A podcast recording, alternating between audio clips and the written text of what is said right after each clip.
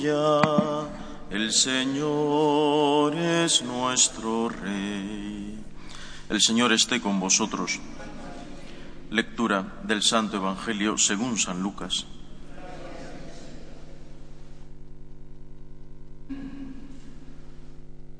Cuando llegó el tiempo de la purificación según la ley de Moisés, los padres de Jesús lo llevaron a Jerusalén para presentarlo al Señor de acuerdo con lo escrito en la ley del Señor. Todo primogénito varón será consagrado al Señor, y para entregar la oblación, como dice la ley del Señor, un par de tórtolas o dos pichones. Vivía entonces en Jerusalén un hombre llamado Simeón, hombre justo y piadoso que aguardaba el consuelo de Israel, y el Espíritu Santo moraba en él. Había recibido un oráculo del Espíritu Santo, que no vería la muerte antes de ver al Mesías del Señor. Impulsado por el Espíritu, fue al templo. Cuando entraban con el niño Jesús sus padres para cumplir con él lo previsto por la ley, Simeón lo tomó en brazos y bendijo a Dios diciendo, Ahora, Señor, según tu promesa, puedes dejar a tu siervo irse en paz, porque mis ojos han visto a tu Salvador, a quien has presentado ante todos los pueblos, luz para alumbrar a las naciones y gloria de tu pueblo Israel. Su padre y su madre estaban admirados por lo que se decía del niño. Simeón los bendijo diciendo a María, su madre, Mira, este está puesto para que muchos en Israel caigan y se levanten. Será como una bandera discutida, así quedará clara la actitud de muchos corazones. Y a ti una espada te traspasará el alma. Había también una profetisa, Ana, hija de Fanuel, de la tribu de Aser. Era una mujer muy anciana. De jovencita había vivido siete años casada y luego viuda hasta los ochenta y cuatro no se apartaba del templo día y noche, sirviendo a Dios con ayunos y oraciones. Acercándose en aquel momento, daba gracias a Dios y hablaba del niño a todos los que aguardaban la liberación de Israel. Y cuando cumplieron todo lo que prescribía la ley del Señor, se volvieron a Galilea, a su ciudad de Nazaret. Palabra del Señor.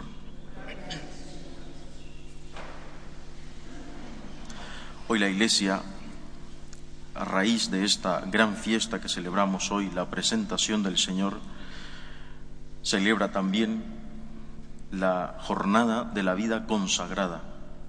Es un día también para rezar, para pedir vocaciones, sobre todo, específicamente, a la vida religiosa, a la vida consagrada.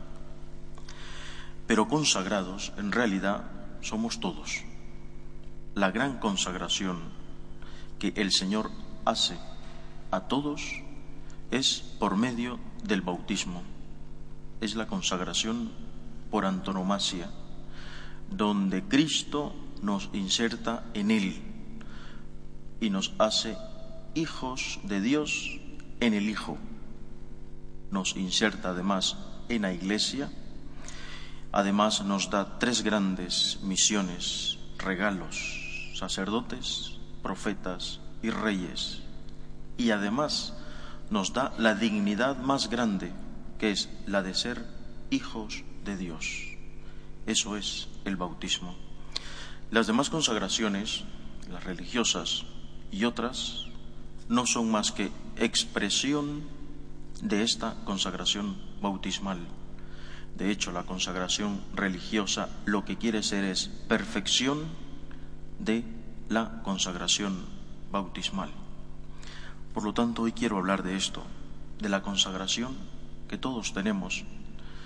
Ciertamente, como digo, la Iglesia celebra, recordando siempre en este día, la jornada de la vida consagrada.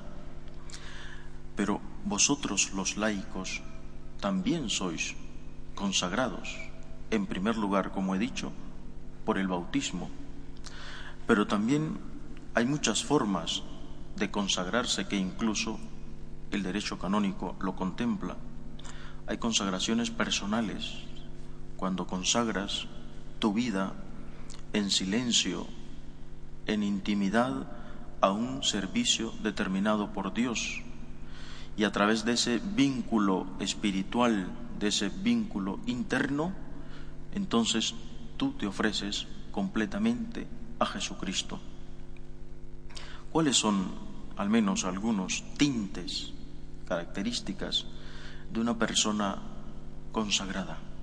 Que aunque no sea religiosa, aunque no sea monja, monje o sacerdote religioso, ¿cuál es el mínimo común?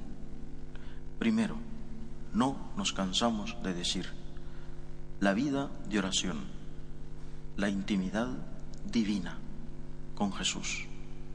Sin esto, nada en la iglesia ni nada en la vida cristiana tiene sentido. Un mundo en el que está lleno de ruido, de voces de todo tipo, nos hace perder la, la concentración de lo más importante, la oración.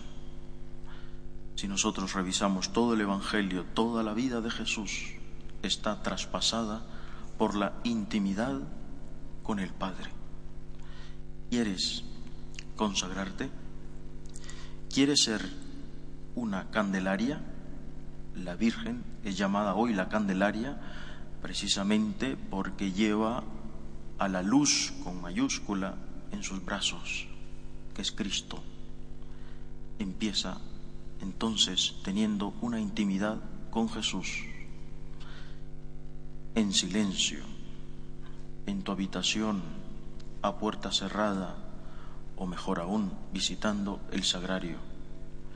Queridos amigos, hoy el mundo necesita gente de oración. No estamos orando. Y nos damos cuenta en el confesionario, en las direcciones espirituales, no estamos orando. La oración se está dejando como un elemento decorativo del cristiano. La oracióncita por la mañana, la oracióncita para dar gracias por los alimentos y la oracióncita por la noche. Y no más. La oración del cristiano sobrepasa más que estos tres puntos de oración. Es entrar en intimidad con el Padre, dialogar con Él, como lo hacía Cristo. Dice el Evangelio, horas oraba con su Padre, incluso levantándose de madrugada. Entonces yo os invito a esto primero, buscad espacios de oración, de silencio, en el sagrario, buscando al Jesús abandonado. Lo segundo es ofrecer tu propia vida, sobre todo cuando tu vida está llena de sufrimientos. A lo mejor no son sufrimientos de grandes enfermedades, de grandes pecados.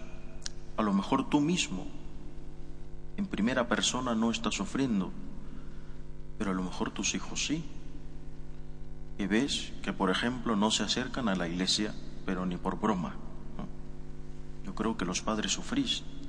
O que ves que tu hijo tiene tal o cual problema, que en realidad no es tuyo, es de él. Pero como eres padre, como eres madre, lo sufres.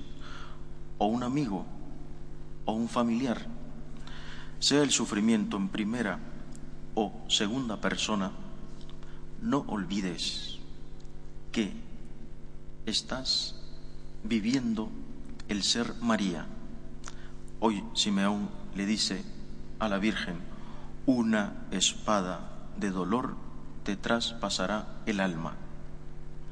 Siempre le decimos a todas las personas, en este caso la vida religiosa, los chicos que quieren consagrarse a la vida religiosa, si venís aquí buscando la felicidad en el sentido de rositas y de almohaditas y de una vida en que me van a dar todo y de felicidad, estáis en el lugar equivocado. La vida religiosa implica sufrimiento, si no leamos la vida de los santos religiosos, cuánto han sufrido. Tú vienes aquí efectivamente a ser feliz, pero no a ser feliz tú, a ser feliz a los demás. Tú vienes aquí a amar. Y el amor implica sufrimiento.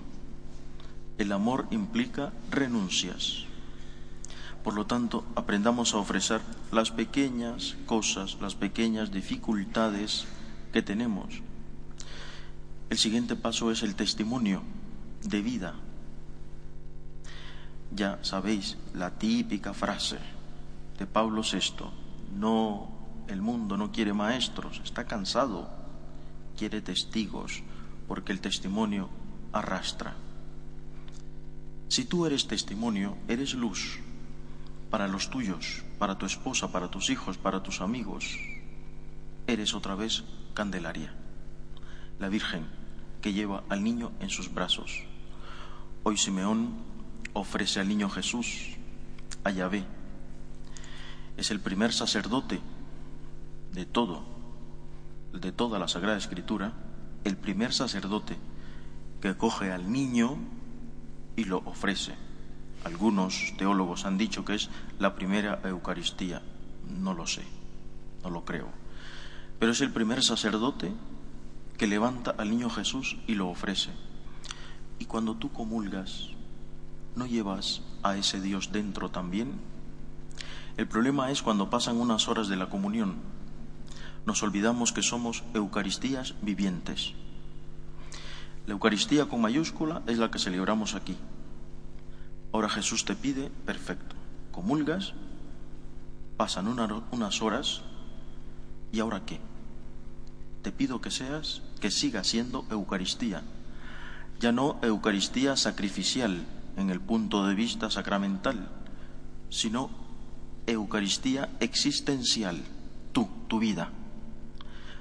¿Es coherente lo que comulgas aquí con lo que vives allá? Testimonio de vida. Y por último, ahora sí, hablar, predicar. Es el último paso. El Señor necesita que le anunciemos. Pero lo que hablamos, lo que decimos a los demás, no tiene ningún sentido si antes no se han dado los tres pasos anteriores. Pues que el Señor nos ayude todos los días a decirle a Jesús, aquí estoy, mi vida es tuya, ayúdame a ser Eucaristía viviente. Que el Señor nos bendiga. Nos ponemos de pie.